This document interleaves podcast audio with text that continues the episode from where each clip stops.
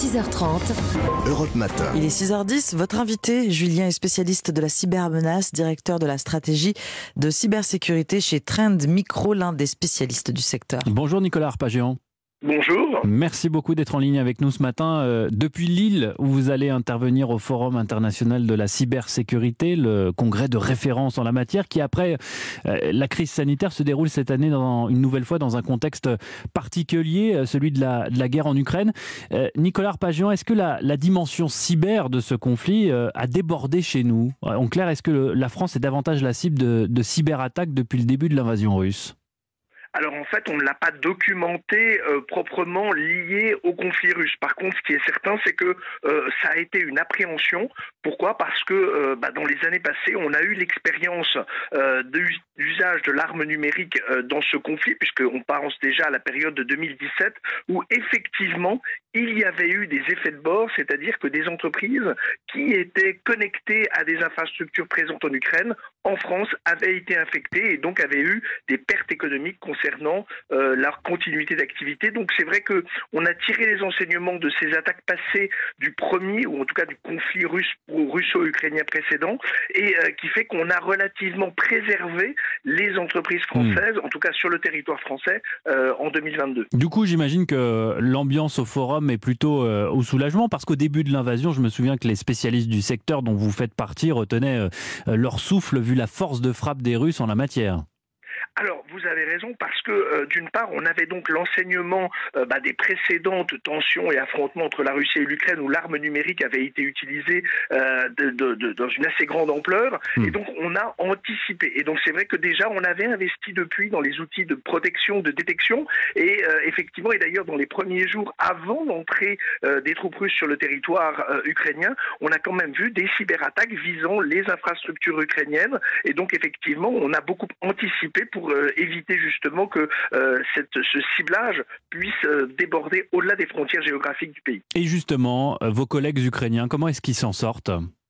Alors c'est compliqué parce que euh, effectivement quand vous c'est la combinaison euh, d'attaques numériques et d'attaques physiques, vous êtes bien, euh, on est tous bien conscients que la priorité est donnée à la protection des vies humaines sur le territoire quand il y a des bombardements d'infrastructures, de bâtiments. Hmm.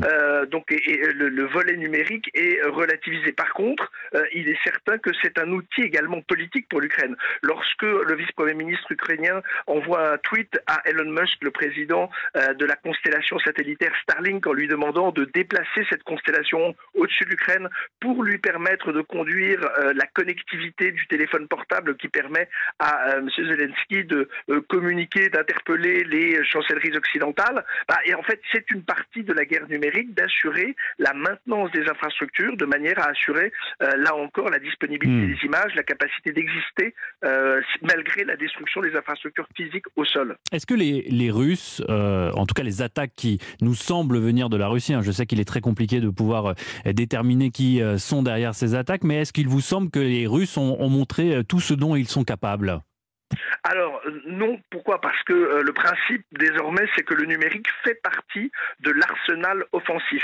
C'est dans la palette des armes à la disposition des gouvernements, il y a cette arme numérique et donc ils l'utilisent de la même manière qu'il y a des actions au sol, il peut y avoir des actions aériennes, etc. Donc il y a une gradation, comme pour...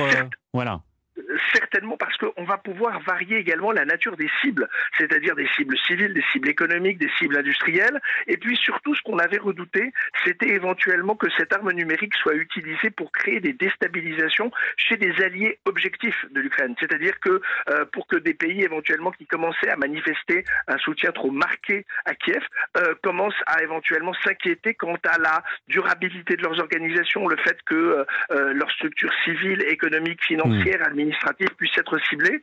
Donc c'est pour ça qu'il y a eu un effort particulier euh, des pays euh, occidentaux, pour faire simple, euh, pour surveiller ce qu'ils pouvaient survenir sur leurs infrastructures. Et puis on a entendu beaucoup parler, en tout cas au début de l'invasion, d'agents dormants, de virus qui auraient été implantés dans les réseaux des mois, voire des années plus tôt.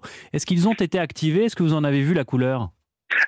Effectivement, le principe, qu'est-ce que c'est? C'est que d'habitude, dans des organisations strictement crapuleuses, criminelles, elles conduisent une infiltration et très vite cherchent à monétiser le fruit de leurs actions. Dans le cadre d'interventions étatiques, on est sur des calendriers beaucoup plus longs. Et une des hantises des pays, notamment occidentaux, c'était de se dire que des semaines, des mois auparavant, des agents dormants, c'est-à-dire des structures qui étaient infiltrées dans des emplois, à des endroits critiques euh, des systèmes d'information des entreprises, des hmm. opérateurs d'importance vitale, auraient pu être euh, activés ultérieurement pour créer des dysfonctionnements. Et donc c'est la raison pour laquelle, d'ailleurs, euh, dans la lignée des, du conflit de 2017 russo-ukrainien, la réglementation française, européenne, a fixé aux opérateurs d'importance vitale, c'est-à-dire ces entreprises issues des secteurs comme les télécoms, l'eau, l'alimentation, les services financiers, bah, des obligations supplémentaires dans leur capacité de compréhension de leur univers numérique, c'est-à-dire qu'est-ce qui se passe chez vous,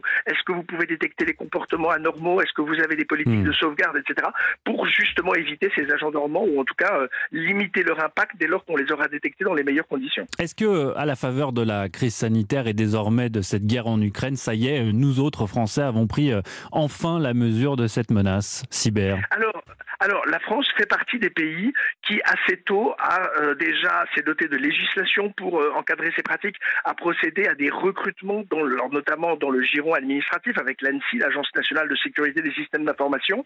Par contre, euh, donc ça c'est la démarche positive. Hmm. La démarche plus complexe, bah, c'est qu'il faut trouver des femmes, des hommes experts dans ce domaine. Il y a de vraies pénuries de professionnels et donc il est difficile parce que bah, les grandes entreprises, les, services, les, les, fournisseurs de services, les administrations civiles, les administrations militaires sont des recruteurs de euh, candidates, de candidats qui sont rares sur le marché. Deuxièmement, il faut investir malgré les aléas conjoncturels, hmm. c'est-à-dire que bah, euh, il faut continuer, même si votre marché euh, est un peu affaibli, bah, il faut continuer à investir dans ce domaine de manière à ne pas s'exposer, ne pas être fragilisé. Hmm. Et troisièmement, bah, il faut faire en sorte que vos utilisateurs, vos salariés, vos agents administratifs, attention etc., et, et, les bons réflexes. Au quotidien. Merci infiniment, Nicolas Arpagian, d'avoir répondu à, à nos questions ce matin. Frontière.com, c'est le titre de votre dernier livre sorti il y a quelques semaines aux, éditions de l'Observatoire.